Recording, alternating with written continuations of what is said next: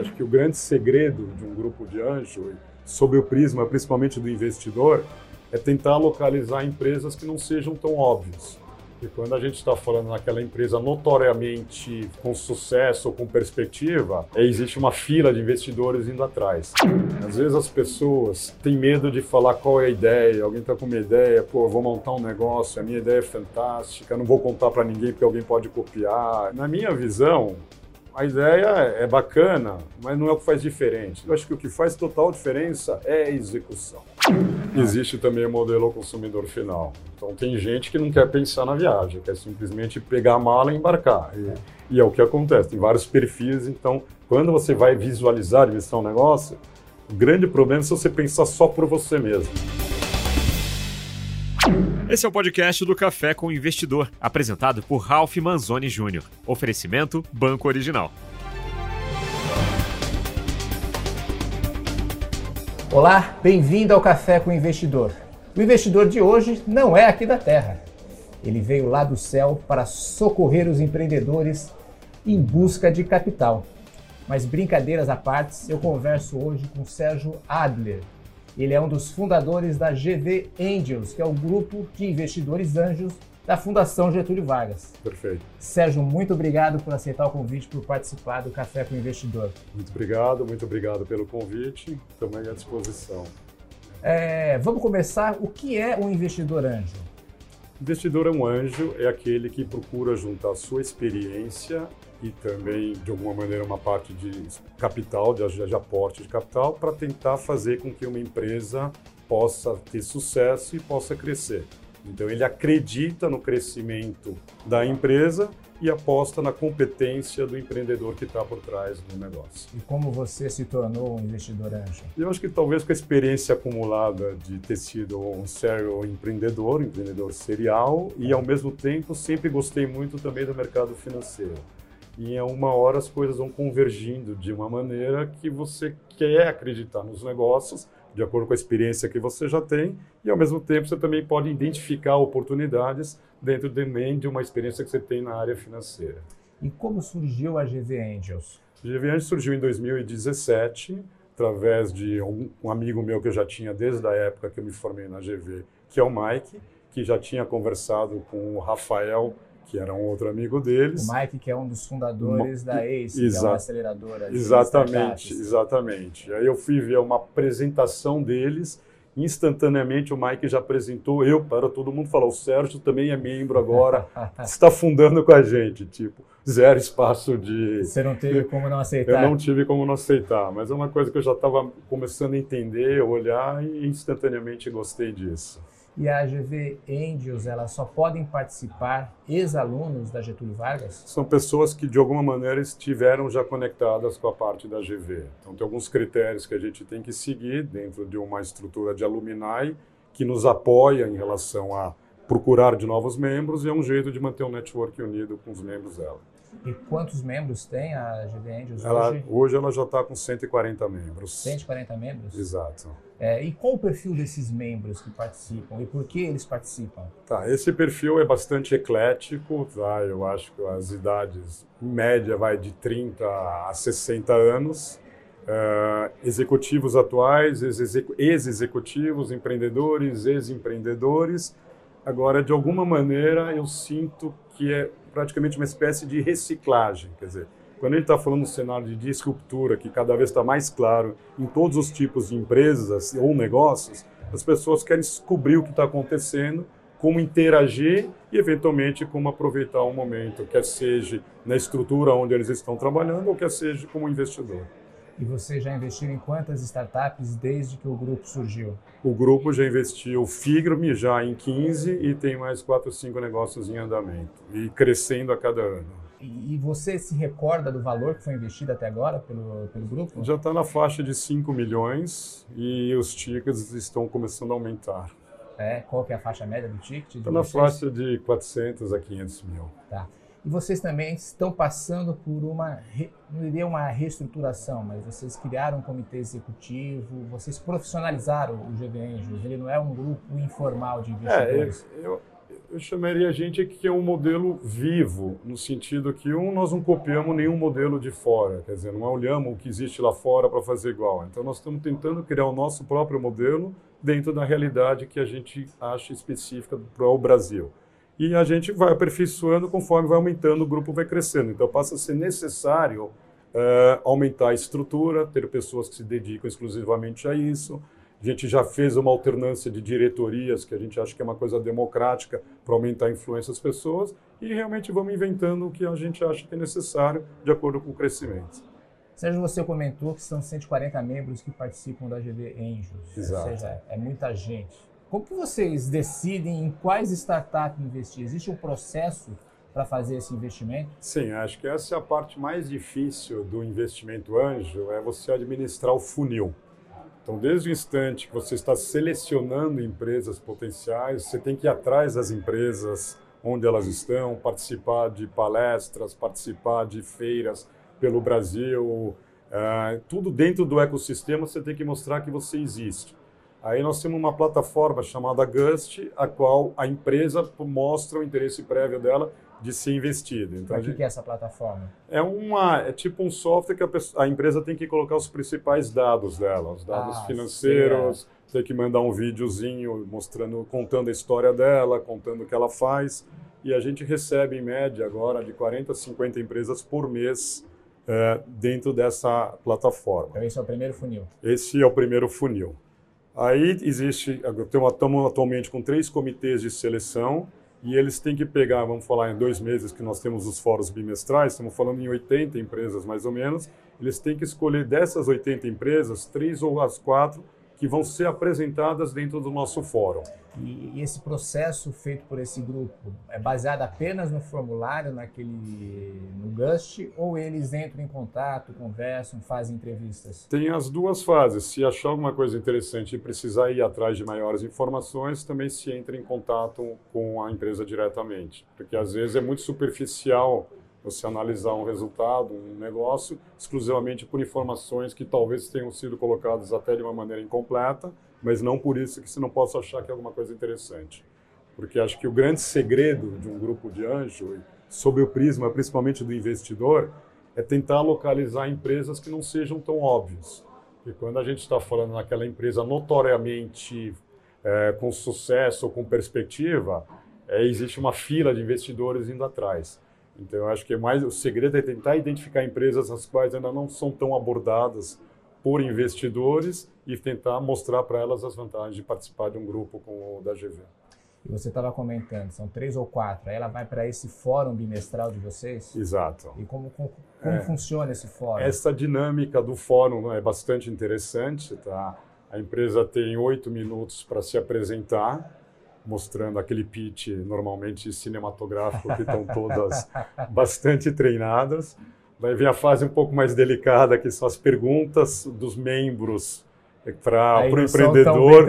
Aí já é um pouco mais complicado para o empreendedor, mas mesmo assim, às vezes, o, os membros ainda estão meio anestesiados pelo impacto da apresentação. Da, da apresentação e aí tem a fase que eu particularmente que eu mais gosto, que é você pede para o empreendedor sair do, do ambiente e aí existe uma conversa entre todos os membros que estão juntos e aí é uma multidisciplina muito interessante, pessoas de todos os setores, interesses e boa parte das vezes são negócios novos. Então é interessante que fica todo mundo olhando um para a cara do outro, pô, mas será que eu gostei disso ou não gostei disso e tudo mais. E aí vem aqueles questionamentos que primeiro a gente tenta tentar ver os problemas que pode vir a ter a empresa. Sim. E levantar, puxa, tem alguém da área que sabe falar sobre isso? Como é que vocês acham a história, não é história?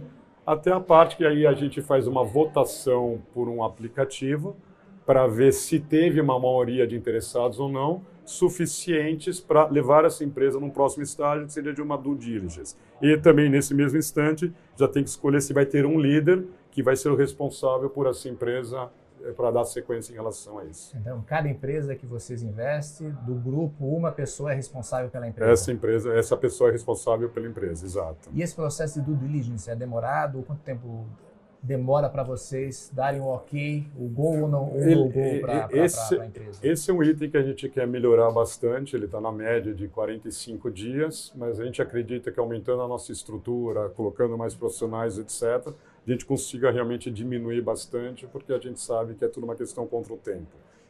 Tá. O que eu queria entender são 140 membros, é, não são todos que investem, são apenas alguns que, que investem. Como funciona o relacionamento com a startup? Afinal, são várias pessoas e é, é muita conversa, é muita gente dando palpite. De que maneira vocês organizam para que não fique uma bagunça é, essa relação com a empresa que vocês estão investindo? É exato. Quer dizer, qualquer negócio para ir adiante precisa ter um líder. Se não tiver alguém se apresentando como líder, é um ponto excludente, porque não adianta a gente colocar todos, todos os membros falando diretamente com o empresário. Então é colocado um líder e o que esse líder faz num primeiro instante, com todos os interessados que tiveram, é organizar um call junto com o empreendedor. Então, o primeiro processo de, um, de uma etapa indo para due diligence é montar um grupo de WhatsApp com os interessados e organizar um call com o empreendedor. E aí esse grupo específico faz as perguntas que gostaria de fazer para o empreendedor. Mas na sequência depois existe um focal point que todas as dúvidas, perguntas, etc., são colocadas através de uma pessoa só, que é o líder do projeto. Ele que faz toda a interface. Ele que faz toda a interface, exatamente o empreendedor, inclusive se tiver uma outra série de investimento com outro investidor, ele que vai estar representando que, os investidores. Ele que vai estar coordenando os, os investimentos em diferentes, em diferentes grupos, exatamente. Agora me explica uma coisa, porque como são investidores anjos, são pessoas físicas, de que maneira que é feito o investimento? Eles investem como pessoa física ou existe uma espécie de algum contrato, acho que é um contrato de mútuo conversível que é, é feito é, na realidade, negócio? É feito um contrato de mútuo conversível, aglutinando todos os investidores no mesmo contrato só, e esse contrato entra direto na empresa. Quem participa tá. como investidor anjo, tem pessoas que colocam como pessoa física ou outras que colocam alguma pessoa jurídica delas. Tá. Mas para o investidor anjo, o empreendedor para entrar, é uma entidade só que ele tem que lidar. Explica o que é um contrato de mútuo conversível. O contrato de mútuo conversível é um contrato ao qual você não está participando do negócio, mas você tem direito a virar sócio do negócio mediante o sucesso do empreendimento. Então, isso é ali naquela parte que todo mundo tem medo de ser investidor, a partir do instante você fala, eu não quero ter risco nem fiscal nem trabalhista. Então, o contrato de mútuo é um empréstimo que pode vir a ser conversível em ação que depois pode ser vendida para um, numa nova série ou tipo, numa alguma outra rodada da startup. Exatamente. Em princípio, o investidor anjo ele, vai, ele segue algumas etapas, mesmo quando entra, depende do aporte seguinte, ele não quer que sócios se retirem do negócio. Mas normalmente o investidor anjo é diluído uma parte dele mediante a entrada de novas, até que chegue uma etapa que aí, conforme vai avançando, eles não querem tantos sócios e aí o investidor anjo sai. Vocês têm alguma tese de investimento, algum setor, algum perfil? Que tipo de startup vocês procuram na GV Angels? Tá, a gente procura startups que já tenham alguma atração, algum movimento, que já, já tenham um MVP mais não ou menos. Não pode ser PowerPoint? Hã? Não, não pode ser PowerPoint. É, o risco é muito grande aí para vocês. É difícil mensurar, quer dizer, se existem tantas opções de opções de empresas vindo e a gente tem um funil, então a gente pode tentar seguir algum critério mais plausível e mais fácil de ser avaliado pelo expertise das pessoas que trabalham junto na nossa equipe. Então, é, é primeiro é ver a parte do se já tem um MVP funcionando, é, ver a experiência do empreendedor e ver se o negócio pode vir a ser escalável e expansível mas nenhum setor em específico? Não, Vocês nenhum. avaliam caso a caso em função da experiência do, dos próprios investidores? Exatamente, quer dizer, não teria como. Quando a gente fala um grupo de membros da GV, é, é um multissetorial, quer dizer, se for ver onde cada um trabalha, onde cada um teve experiência, é absolutamente bastante diversificada. Então, este expertise também nos possibilita avaliar empresas também de setores diferentes.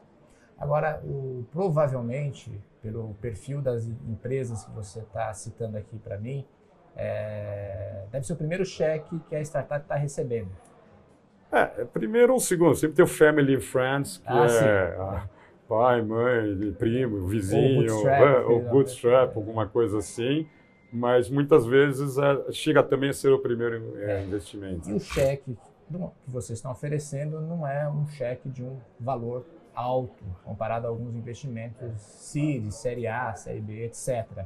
O que, o que leva a que vocês imaginam que vocês podem agregar às startups que vocês investem, que as faz eles procurarem é, receber o recurso de vocês? Perfeito. É, eu acho que assim, às vezes as pessoas têm medo de falar qual é a ideia. Alguém está com uma ideia, pô, vou montar um negócio, a minha ideia é fantástica, não vou contar para ninguém porque alguém pode copiar, etc. Na minha visão, a ideia é bacana, mas não é o que faz diferente. Então, se for ver todas as histórias de sucesso dos unicórnios, não eram nem os únicos que estavam fazendo e nem, nem de repente no melhor momento. Mas aí eu acho que o que faz total diferença é a execução. E aí nessa parte eu acho que nós podemos fazer total diferença, porque o network que tem na nível de membros da GV abre infinitas portas para possibilitar que o negócio vá adiante. Então, às vezes, sem duas empresas exatamente iguais e qual vai dar certo? Aquela que conseguiu vender para as pessoas certas na hora certa. Então, esse network ajuda muito. E uma outra coisa que também a gente ajuda bastante é quando nos colocam um negócio, às vezes a gente fala, puxa, o negócio é quase bom. E esse quase, para ficar bom, às vezes faz toda a diferença. Às vezes uma pivotada, uma, uma sintonia fina, um pouco mais para a direita, um pouco mais à esquerda, faz toda a diferença entre a empresa ter o sucesso ou não ter o sucesso. Então, realmente, a gente procura ir atrás de ajudar, juntar a experiência de todos os nossos membros e falar: olha, juntando todas essas 140 cabeças juntas, acho que seu negócio pode dar certo.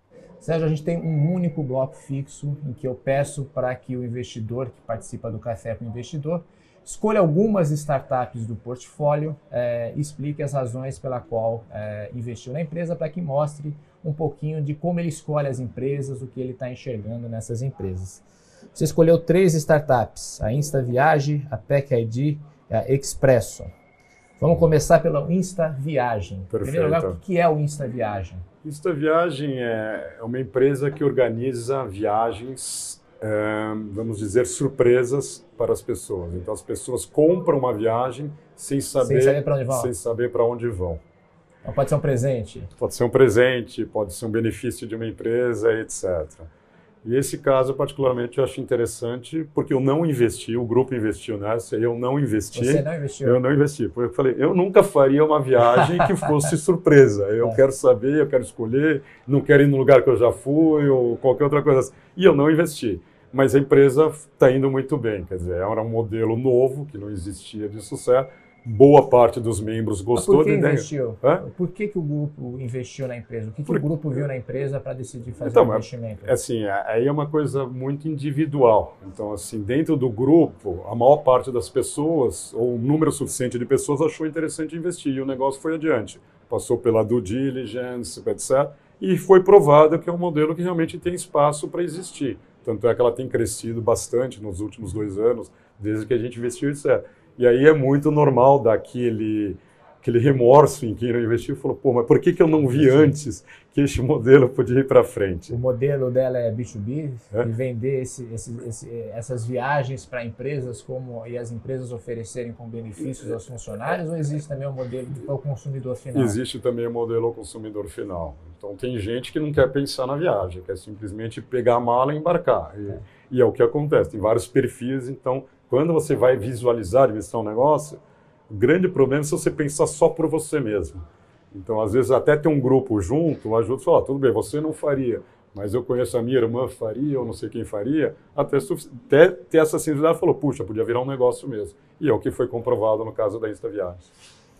A segunda startup é a PEC ID. O que é a PEC ID? A PEC ID ela monitora a temperatura de ambientes fechados, pode ser containers, câmeras frigoríficas, podem ser geladeiras, de maneira que ela garanta a qualidade do, da carga que está lá. Então ela monitora, parece que a cada quatro minutos ela manda sinais de RF mostrando a situação da carga. Então supõe o seguinte, que tem um caminhão levando uma carga para um supermercado. Se ele quiser economizar energia, ele pode pegar e desligar num trajeto, etc., a, a, a, o, o esfriamento e chegar lá e ligar antes de entregar. E aí pode prejudicar a carne, etc. Nesse sistema, você tem uma segurança que a cada quatro minutos foi passada a informação do que está acontecendo. Então aí já entra um pouco mais. Ela é uma empresa da internet das coisas. Já estaria mais dentro dessa parte de estar tá monitorando com sensores em tempo real a, a situação da, da carga. E ela atende, com toda certeza, são grandes empresas que precisam ter esse monitoramento de temperatura. Isso, ela está. É, ela é um modelo de negócio que, se realmente for adiante, eu acho que pode vir a se tornar uma coisa bastante interessante. E a terceira? É, essa eu investi, tá? Mesmo não entendendo nada de temperatura, frigoríficos, eu já, essa e por eu já que gostei. Que você investiu nessa? Pelo potencial e por ser alguma coisa que eu conseguia entender, na essência, qual poderia ser o potencial. Tá certo. E a terceira é Expresso. O que é Expresso? Expresso ela faz um controle das despesas de normalmente de equipe de terceiros, externos, vendedores, principalmente para a parte de reembolso para as empresas conseguirem controlar. Então, ela é uma plataforma amigável, no sentido de ser fácil para as pessoas tirarem uma foto das notas fiscais, no hotel ficou, do restaurante, combustível, e passar de uma maneira organizada para que a empresa possa controlar isso, que é uma preocupação muito grande das empresas. Quer dizer, será que de verdade as despesas estão sendo alocadas onde deveriam? E isso é uma plataforma amigável para isso. Você investiu nessa? Essa eu também não investi também, porque também dentro do conhecimento que a gente vai adquirindo com o tempo, eu achei que poderia ser uma future de algum software qualquer. Então, já existem vários softwares de ERP, alguma coisa. Eu falei, puxa, por que, que alguém simplesmente não faz isso, etc. E aí você descobre que dentro de um processo, quando alguém vai se especializando, mesmo em nichos específicos, é o que vai dar valor para a empresa. Quer dizer, depois que ela conseguiu atingir tal, tal estrutura, tal tamanho, ela passa a ter valor porque aí sim uma empresa maior pode comprar ela para agregar essa solução feature, né, de numa, um dentro de um processo. Agora, eu queria entender qual que é o estágio de até onde vai o investidor anjo. Porque vocês, em algum momento, imaginam que se a empresa der certo, crescer, vocês vão sair é, desse investimento, onde vocês vão realizar o investimento que foi feito na empresa. Vocês vão até um seed money, até uma série A, uma série B? Qual é o momento em que o investidor anjo sai do negócio? Tá. Primeiro, o investidor anjo, ele sempre tem uma opção de follow-up. Quer dizer, se a empresa está tendo uma nova rodada, se a pessoa quiser acompanhar, a princípio, os contratos prevêem que ele pode vir a fazer isso. Agora, se ele quiser só a parte de retorno financeiro, normalmente o investidor anjo começa a sair a partir da série D entre Série A e Série B, conforme a demanda do investidor que estiver entrando mais pesado. É, porque quando você vai fazer um follow-on, imagino que os cheques ficam maiores e aí precisam ter cheques maiores também para acompanhar esse follow-on. Sim. É. é. que dentro disso, mais ou menos, a gente não menospreza quem é membro lá, porque é absolutamente, a gente já viu pessoas que presentam, que frequentam nossa, nossas reuniões também, que absolutamente a nível financeiro não, é, não precisariam estar lá. Então, eu acho que tem muita parte de aprendizado no ecossistema. Então a pessoa vai lá para entender a dinâmica. Agora, o que ela está fazendo exatamente lá, eu acho que tem diferentes objetivos. Sérgio, ser um investidor anjo, eu imagino que tem muito, muitos riscos. Quais são os principais riscos de se tornar um investidor anjo? Assim, o investidor anjo tem que fazer um investimento com um cenário atemporal, quer dizer, você não pode estar imaginando um retorno em X tempo. Então, é um dinheiro que tem que correr por fora no seu investimento. Então, é um dinheiro que você colocou, não pode ter data de retorno e nem expectativa de retorno. Então, ele entra mais quase como se fosse uma aposta de que se der certo, puxa, que bacana, olha, consegui multiplicar por N vezes, etc mas não é alguma coisa para você contar com alguma coisa mais pontual do seu dia a dia. Agora, se der errado, você se perde errado, todo o investimento. Se der errado, você perde todo o investimento, mas é importante já estar tá dentro da sua expectativa que existe uma grande probabilidade de dar errado. Então, é a famosa relação risco-retorno, quer dizer, tem uma grande chance de dar errado, o risco é grande. Mas, ao mesmo tempo, se der certo, você pode, de repente, ter, ter uma expectativa bastante interessante. E é claro para esse grupo todos esses riscos que, que, que existem é, de ser um investidor anjo, de que se tiver investido dinheiro na bolsa, é, esse, esse dinheiro, esse investimento pode variar, ele pode subir, ele pode cair, vai ser, vai ser uma faixa, muito dificilmente a empresa vai quebrar. É, quando você está investindo em uma startup, o risco da empresa quebrar é, é enorme, principalmente no estágio que vocês estão investindo. Não, exatamente, mas sempre também tem o mito popular de que, puxa, o pintor do Facebook depois ganhou não sei quantos milhões. Vende-se muito uma ideia de que alguém pode virar milionário se tiver também esse tipo Sim. de investimento. Eu acho que não custa diversificar. Hein? Num portfólio atual, ainda mais hoje em dia que taxa de juros que está todo mundo falando que é basicamente negativa, eu acho que você pode diversificar uma parte pequena do seu portfólio em investimento anjo. Acho que da mesma maneira que tem pessoas que colocam em criptomoeda porque acreditam, eu acho que investimento anjo também é uma alternativa interessante para um investimento sem expectativa de retorno. E qual conselhos você daria para quem quer virar um investidor anjo?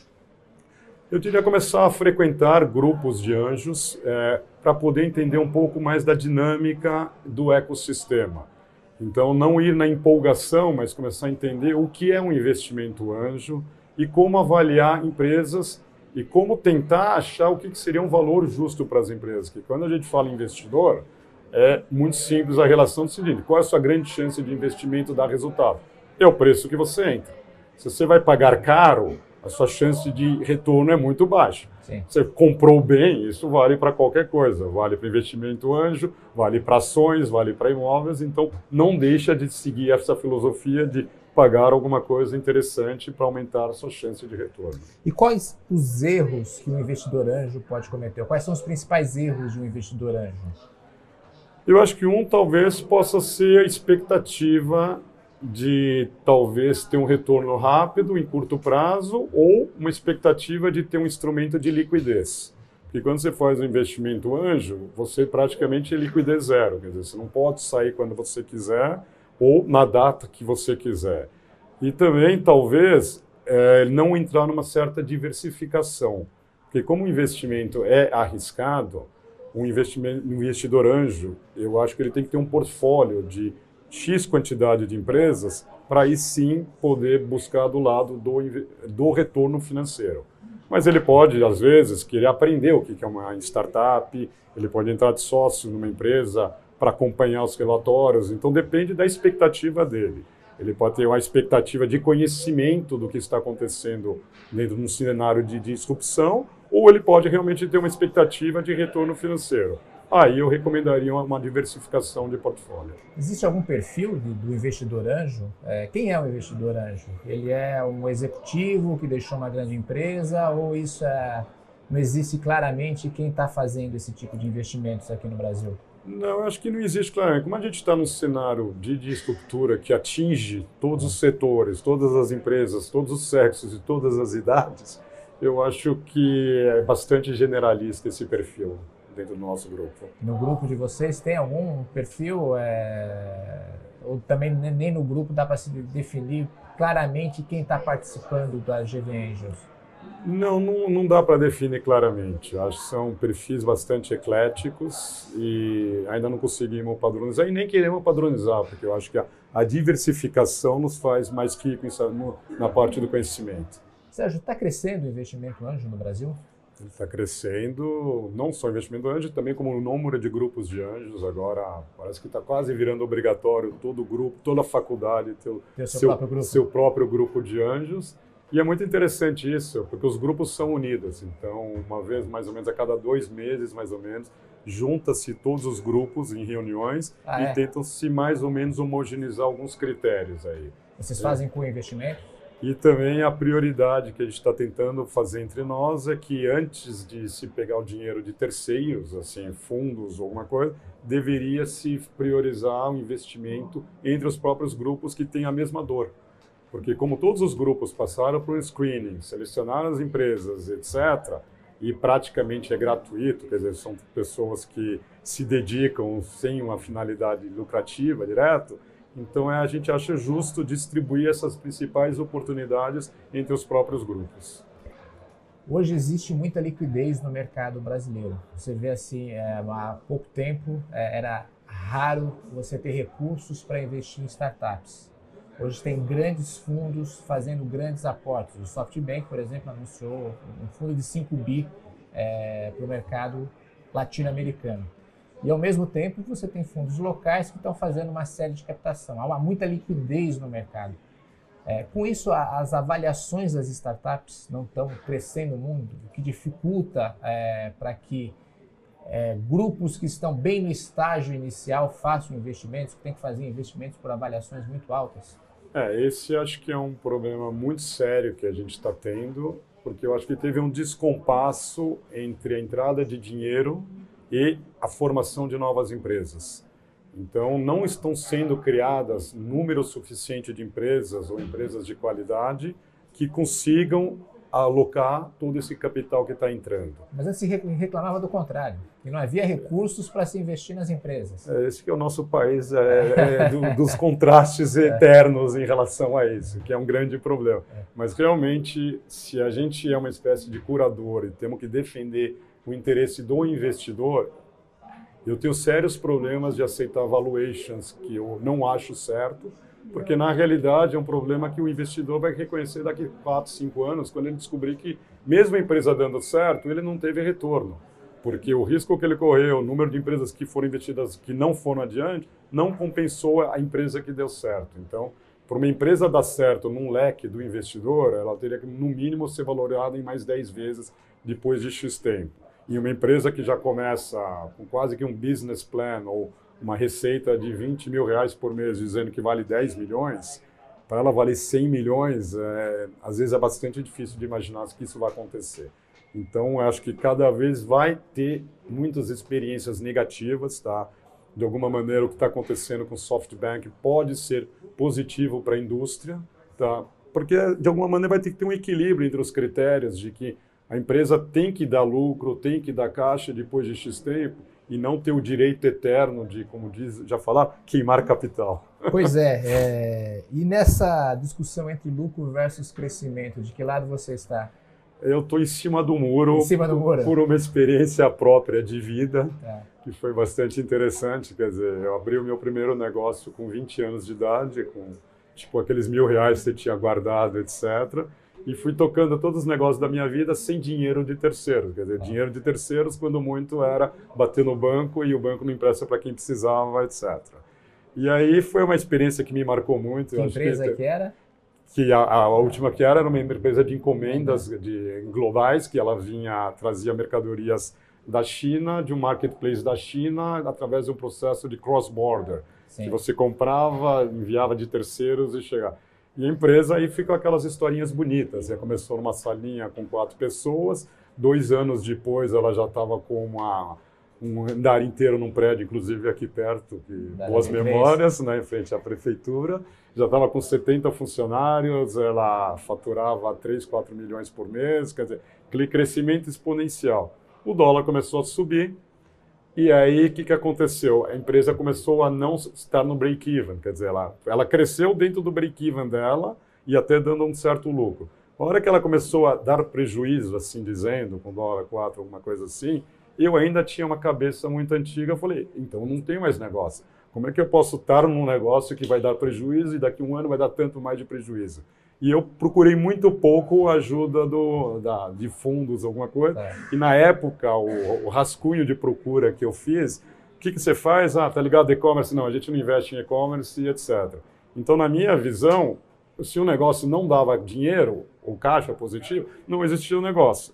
Se tivesse continuado com a cabeça atual, vendo a realidade, tendo aporte, etc., poderia ter sido uma empresa absolutamente muito grande. Quer dizer, um AliExpress que entrou depois fazia exatamente o mesmo, o modelo de negócio. O mesmo modelo do negócio. Você se arrepende, então, de não Hã? ter procurado mais intensamente investimento de capital de risco? Eu me, me arrependo, nunca tinha feito um pitch, não cheguei a fazer um pitch na minha vida. Quer dizer, eu realmente acho que esse mix de, de uma experiência antiga que mostra que é importante em algum instante ela dar lucro ou ter um capital é fundamental, mas ao mesmo tempo o imediatismo também é diferente do que acontece hoje na realidade. Hoje em dia, você não precisa de um negócio que vai dar resultado daqui seis meses. Você pode estar falando de um negócio que vai dar daqui, daqui três, quatro anos, se você for o líder do mercado, se, etc.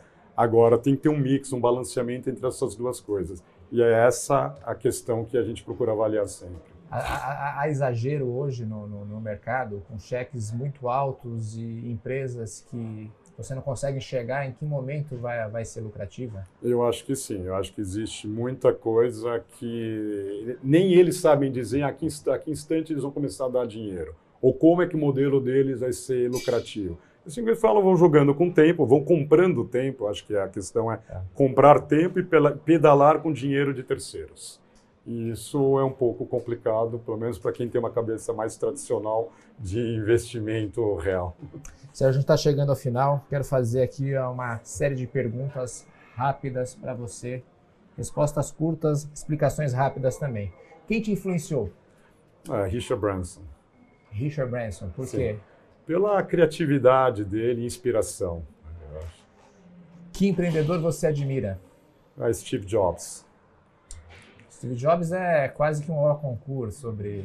Sim, mas é, é, é, um caso de alguém que sabe executar, que acho que é fundamental na realização, e conseguiu também lidar bem com adversidades. Um erro que você cometeu? Bom, acho que eu vou dizer esse aí de não ter ido atrás do, capital, do, do capital, de risco Como na hora chamava de a empresa? Acho que você não disse o nome da empresa. Está ligado à Encomenda Global. Encomenda Global. Maior acerto da sua vida? Ter diversificado um pouco do, do dinheiro que eu ganhei e investido em mercado financeiro. Um livro imperdível. Eu acho que Cisne Negro é uma bela referência de como é a vida. e um hobby? Ah, gosto de viajar, né? Por isso que talvez eu não tenha investido na Insta Viagem. Você só não gosta de viagens surpresas. só não gosta de viagens surpresas. Sérgio, muito obrigado por participar do Café com o Investidor. Muito obrigado pelo convite. Você ouviu o podcast do Café com Investidor, com a apresentação de Ralph Manzoni Jr. Para assistir nossos programas, acesse o nosso canal no YouTube, Neofeed Brasil.